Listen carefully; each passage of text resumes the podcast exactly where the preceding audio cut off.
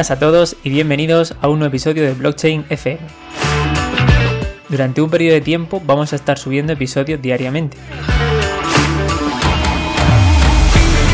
Y estos episodios van a estar compuestos de una recopilación de las ponencias que se llevaron a cabo en el evento Blockchain Summit Global, el cual se celebró los días 3 y 4 de septiembre. Si queréis ver la ponencia completa y el vídeo, Vamos a dejaros el enlace a la web oficial del evento en la descripción del episodio. Antes de comenzar, queremos recordaros que este podcast está patrocinado por la plataforma Tutelus. Si visitáis la web tutelus.com podéis encontrar un amplio catálogo de cursos gratuitos sobre la tecnología blockchain y las criptomonedas y también tenéis a disposición cursos de pago que son un poco más especializados y aparte tenéis un máster de forma online y también presencial sobre la tecnología blockchain y sus aplicaciones. Todos los cursos que podéis encontrar en Tutelus están preparados con mucho trabajo y esfuerzo para ofrecer la mejor enseñanza al alcance de todos. Muchas gracias por escucharnos y esperamos que disfrutéis de todas las ponencias. Las criptomonedas llevan existiendo desde el año 2008 y si bien es cierto que fueron muy populares entre el 2012 y el 2014, blockchain sin duda eclipsó todo lo que tiene que ver con las criptomonedas entre el 2015 y el 2019. Es por eso que muchos analistas hablan de este periodo como el invierno de las criptomonedas. Y es ahora, justo ahora, cuando un movimiento llamado DeFi está revolucionando las finanzas y está creando algo parecido a lo que fue Wall Street en los años 20. Para entender este movimiento y lo que significa, es necesario entender también su contrapartida, las CBDCs o Central Bank Digital Currencies, es el movimiento casi alérgico, si me apuran, de las entidades financieras y también de los bancos centrales, motivados especialmente por los movimientos de compañías como Facebook, que han anunciado la creación de su propia criptomoneda. Para entender qué es DeFi, permitidme primero explicaros qué es un mercado de capitales, porque tiene mucho que ver con lo que vamos a ver en esta keynote. Si os dijese que DeFi es un mercado de capitales, probablemente muchos de vosotros no alcanzaríais a entender la magnitud de lo que estamos comentando. Para entenderlo es necesario saber que Bitcoin es en realidad uno de los activos de inversión más interesantes que se han creado en los últimos años. No solo Bitcoin, en general el resto de criptoactivos, Ether, Litecoin, etcétera. Hasta el año 2019, la única forma que había de ganar dinero con este tipo de inversiones era comprar estos activos, esperar a que subiesen y después venderlos. Esto hacía que no se pudiesen desarrollar estrategias de inversión profesionales y que no se pudiese crear un auténtico mercado de capitales. Pero, ¿qué es esto del mercado de capitales? Seguro que muchos de vosotros sabéis cómo funcionan los hipermercados, los supermercados en los que habitualmente compráis. Si el supermercado de vuestra esquina de casa puede vender tanto salmón como vende, es porque cada día acude al mercado mayorista a La Lonja, donde adquiere salmón en grandes cantidades. Es un sitio al que no podemos acudir los consumidores y al que solamente acuden las empresas, pero es gracias a la existencia de ese gran mercado mayorista el que los hipermercados conectan al consumidor con el gran mercado. Si nos paramos a pensar en la analogía entre este modelo y el de las entidades financieras, pronto nos daremos cuenta de que si una entidad financiera vende tantas hipotecas o da tantos préstamos como lo hace, es porque conecta, sirve para conectar el mercado mayorista, que es el mercado de capitales, con el mercado minorista en ese gran mercado de capitales se realizan transacciones enormes y esos grandes inversores que desean adquirir pólizas de hipotecas o también quizás de seguros no desean negociar uno a uno la contraparte yendo a todos esos clientes. Esa es la labor de la entidad financiera, que toma los contratos con todos esos clientes y los agrupa en una gran caja que después vende en el mercado mayorista gracias a que existen esos grandes inversores, es gracias a que podemos, por ejemplo, contratar un seguro de coche. Y es que si no hubiese nadie que desease asumir el riesgo de que nosotros tengamos quizá un siniestro con nuestro automóvil, no podríamos crear este tipo de productos. Para aquellos que piensen que los mercados de capitales son solamente sitios donde se hace poco más que juego, como si de una casa de apuestas se tratase, es necesario recordar que no solamente los productos que tienen que ver con la economía productiva, con las tierras, los inmuebles, etcétera, generan negocio y son sostenibles. El mundo de los seguros, por ejemplo, es un claro ejemplo de cómo una persona desea asumir riesgo y otra persona desea cederlo. El contrato entre ambas es la clave. En el caso de los productos financieros, lo que tenemos son entidades financieras que conectan ese gran mercado de capitales con los clientes minoristas. Pero desde hace unos años ese gran mercado se está secando y es que la economía no funciona del todo bien. Sin embargo, estamos viendo cómo en el ámbito de las criptomonedas se ha creado un mercado de capitales, un mercado mayorista totalmente alternativo, que muchas compañías están utilizando para conectar directamente con el público retail.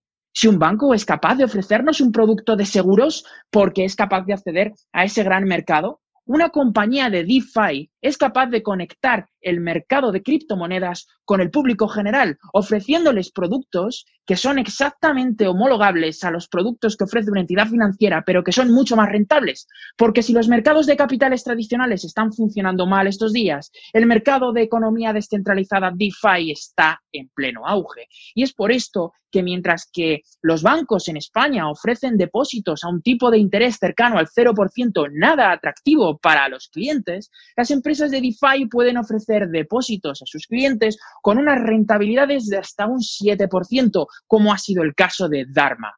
Estas empresas aprovechan la actividad en la economía de DeFi para hacer negocio y para crear mejores productos financieros. Productos financieros que no tienen ningún eh, punto de conexión para el cliente final con las criptomonedas. El cliente deposita euros y obtiene euros como en cualquier otro depósito. Lo que ocurre por detrás, lo que hace esa entidad financiera para obtener rentabilidad con esos ahorros y entregarle ese tipo de interés es sencillamente algo distinto, ya que utiliza un mercado de capitales muy distinto.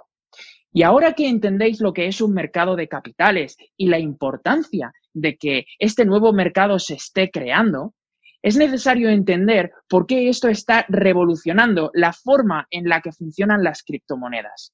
Como os dije al principio, la única forma de ganar dinero con Bitcoin y el resto de criptoactivos, que principalmente funcionan como forma de inversión, ya que su propuesta de valor, el motivo por el que usamos criptomonedas y no otra cosa para invertir, es fuerte. Pero sin embargo, si lo utilizásemos para pagos, sería mucho más débil. Es por esto que Bitcoin en general no se ha popularizado para pagos y sí lo ha hecho para la inversión.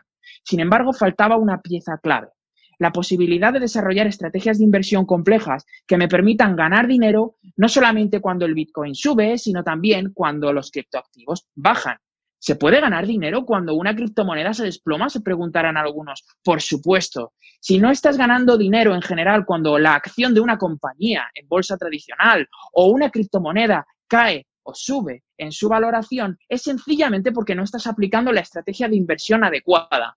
Existen principalmente dos estrategias de inversión.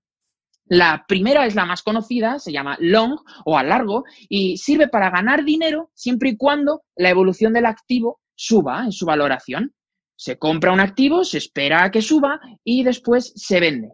Podemos apalancarnos, pero eh, existe otra estrategia que es la de a corto o short, que no se podía ejecutar hasta ahora, porque requiere de que exista la posibilidad de tomar préstamos. Veréis, imaginad que tenéis un vecino que se va a ir de vacaciones seis meses y no va a necesitar su coche, así que os dice, le decimos, ¿por qué no me prestas tu coche? Y dentro de seis meses yo te lo vuelvo a devolver. Lo que haré será, tal cual recibo el coche, venderlo inmediatamente. Lo vendo quizá por mil euros. Todos sabemos que los automóviles caen de precio continuamente. Así que ese automóvil que yo acabo de vender por mil euros, voy a poderlo comprar dentro de seis meses para devolvérselo a mi vecino, quizá por 800. De esa forma, obtendré 200 euros de beneficio, ya que dentro de seis meses mi vecino me pedirá de nuevo el coche, podré comprar uno en el mercado igual que el que tenía y preservar 200 euros de beneficio por esta operación. En el caso de las operaciones a largo, también se puede eh, maximizar la inversión, el retorno, y se hace mediante un procedimiento que se llama el apalancamiento. Y es que si yo sé que algo va a subir de precio, Nuevamente, utilizo los préstamos, pido prestado ese activo que creo que va a subir y me beneficio no solamente de lo que yo ya tenía, sino también de la subida de lo que he pedido prestado. De forma que si tengo dos Ether, uno mío y otro que he pedido prestado, y el precio sube un 10%, obtendré un 10% de beneficio sobre el Ether que yo ya tenía y también sobre el que he pedido prestado. Y después podré deshacer la operación. Como veis, tanto para una estrategia como para la otra, es necesario que exista la posibilidad de tomar préstamos. Y es por eso que los mercados de capitales eran tan necesarios en el ecosistema de criptomonedas y dado que las criptomonedas se están utilizando principalmente como instrumento de inversión, pronto estos productos han entrado en una espiral de auge, de crecimiento. Lo que veis aquí es el crecimiento de este mercado desde el año 2017 hasta el 2020. Las plataformas de préstamos como Compound permiten ejecutar este tipo de estrategias que os acabo de contar, estrategias a corto y a largo, estrategias de inversión que podríamos llamar en este foro complejas, pero que en realidad es de lo más simple que nos encontramos cuando invertimos en bolsa y también cuando invertimos aquí.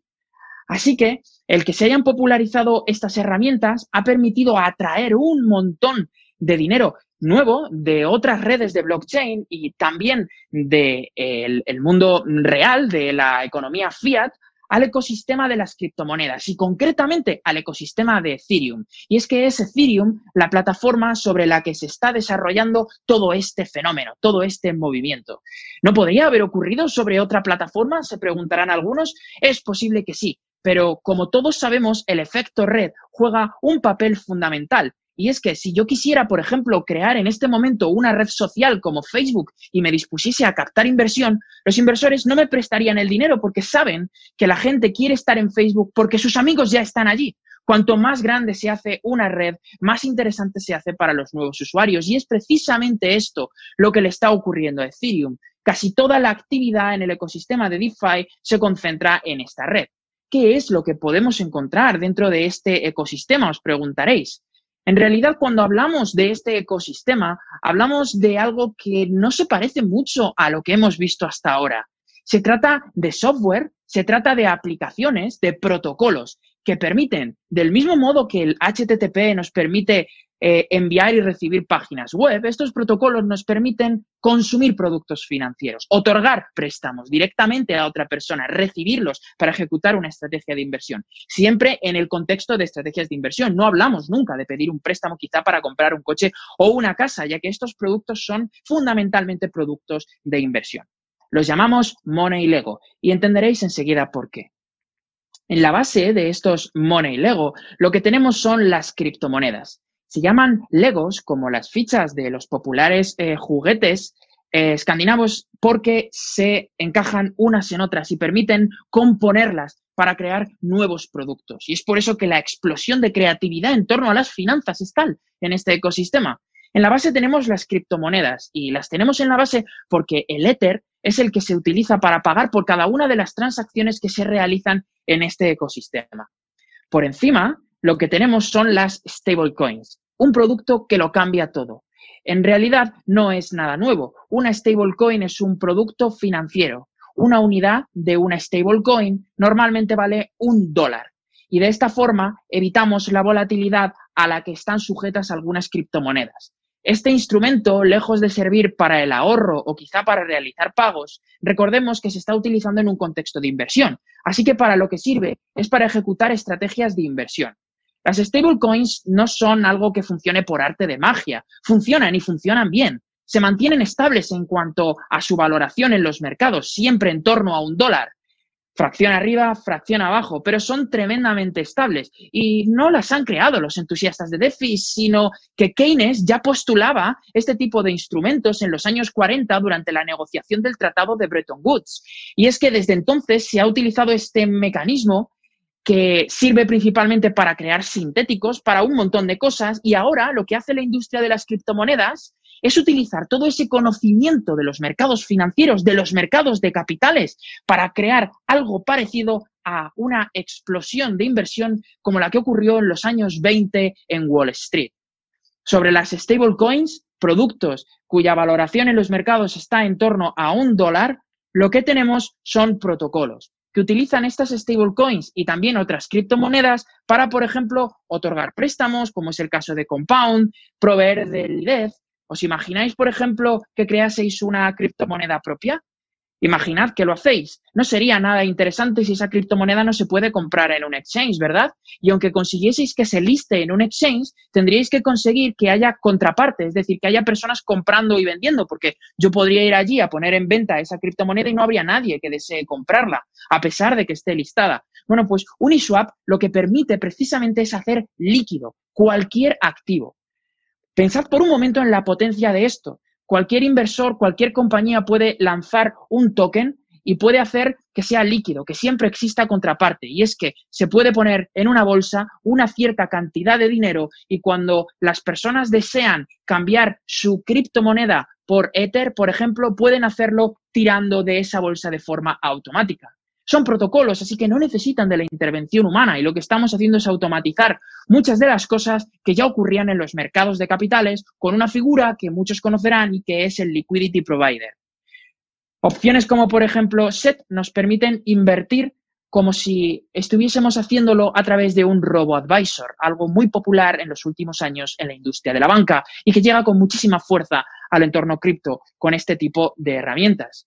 Por último, los agregadores están en la cúspide y lo que hacen es conectar el mercado minorista, el mercado retail, lo que os he contado antes, con este mercado de capitales, creando productos financieros que funcionen exactamente igual que sus homólogos tradicionales, pero que dado que se están nutriendo de una fuente, de un mercado mucho más sano en este momento, con mucha más actividad, son capaces de ofrecer tipos de interés muy rentables.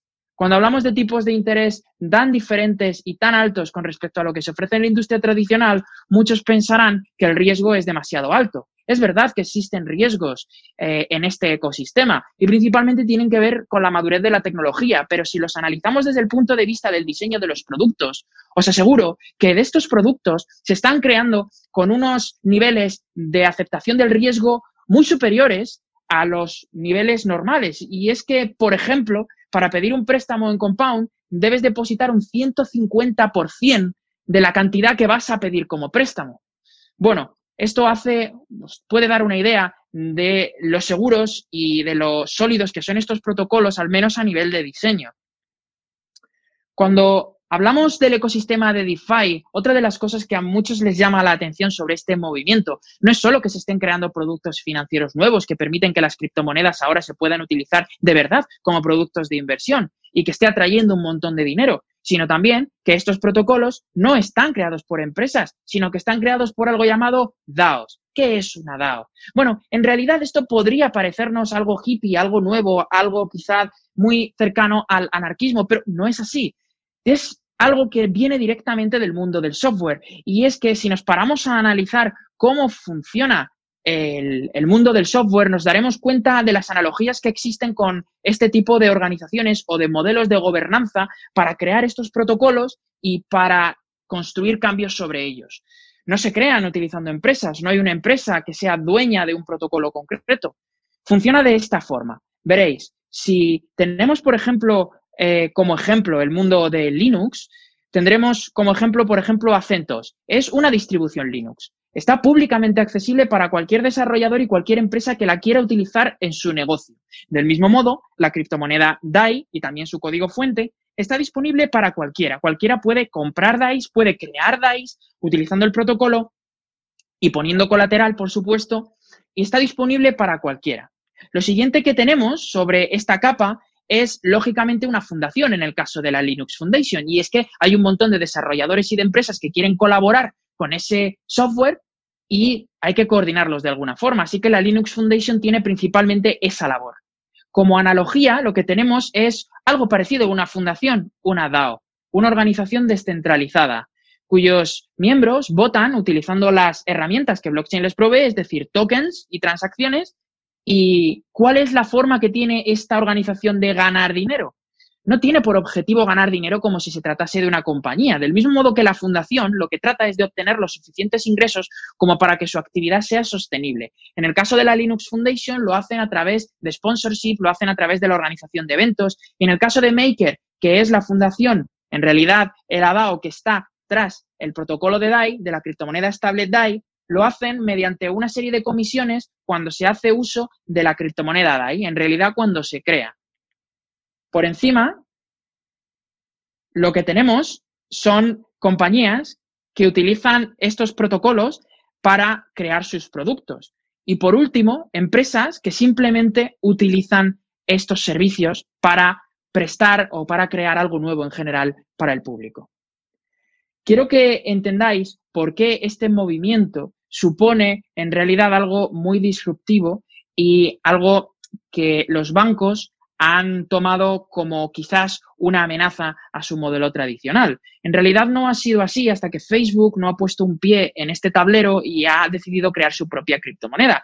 Pero esto viene de más atrás. Fijaos, en el año 1974 un gran banco quebraba. Hasta ese momento no éramos conscientes de que los bancos podían quebrar, pero en ese momento se crea un comité que se llama el Comité de Basilea. Y os voy a contar una historia para que entendáis por qué los bancos están interesados en crear sus propias criptomonedas.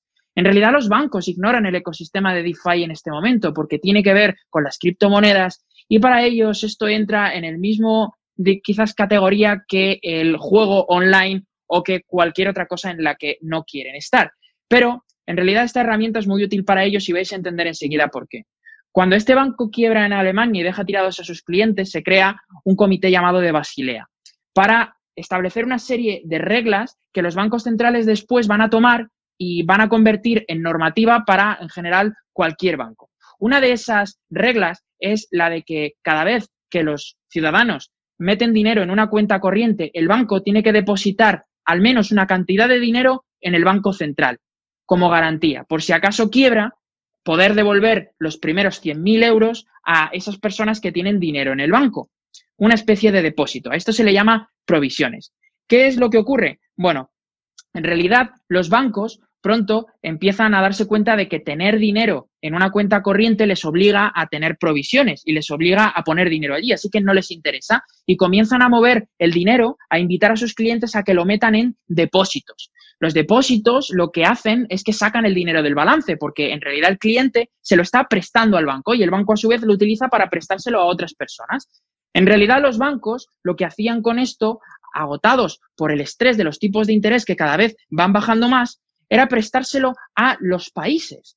Y vimos algo muy curioso hace unos años, y es que el tipo de interés de los bonos soberanos, es decir, de cuando los países emiten deuda a 10 años, tenía un tipo de interés menor que el bono que un país emite a un año. Parémonos un momento a entender qué significa esto. ¿Cómo es posible que si yo te presto un euro y me lo vas a devolver mañana, te cobre muchísimo más que si me lo fueses a devolver dentro de 10 años, cuando claramente tiene más riesgo si me lo vas a devolver dentro de 10 años. Bueno, esto ocurre porque los bancos estaban interesados especialmente en ese producto, en el de 10 años, porque lo que buscaban era sacar de su balance, para evitar esas provisiones, eh, este tipo de, activos.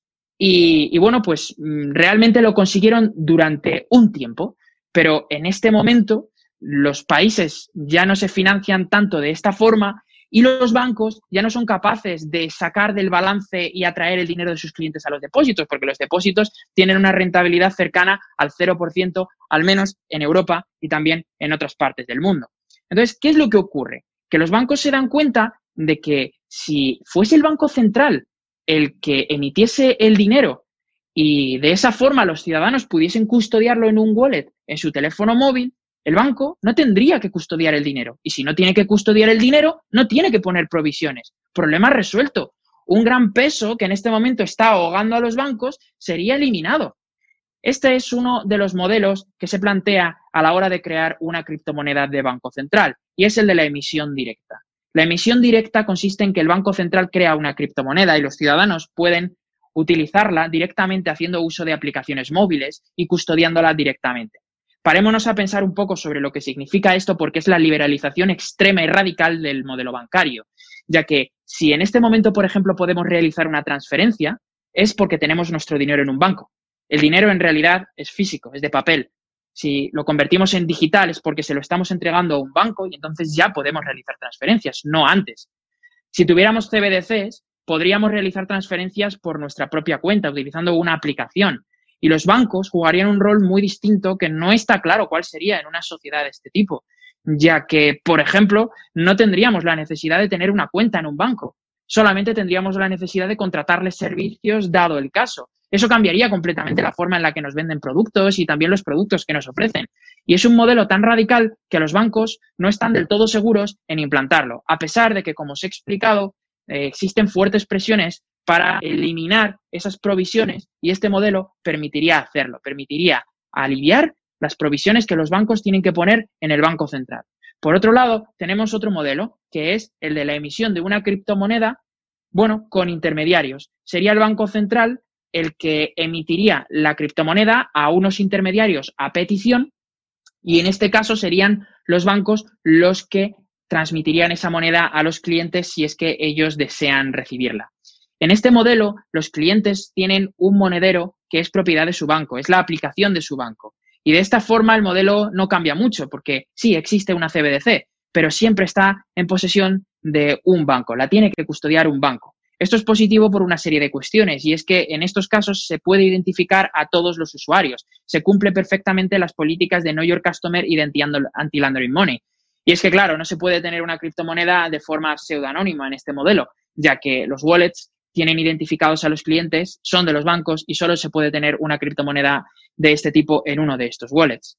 Por otro lado, tenemos las CBDCs híbridas. En España eh, compañías, o mejor dicho, consorcios o cámaras de compensación, que es lo que es como Iberpay, están creando modelos de este tipo. Una CBDC híbrida es una CBDC en la que es la entidad financiera quien emite el dinero digital y debido a la regulación provee un depósito de igual cantidad a las CBDCs que está creando en el Banco Central.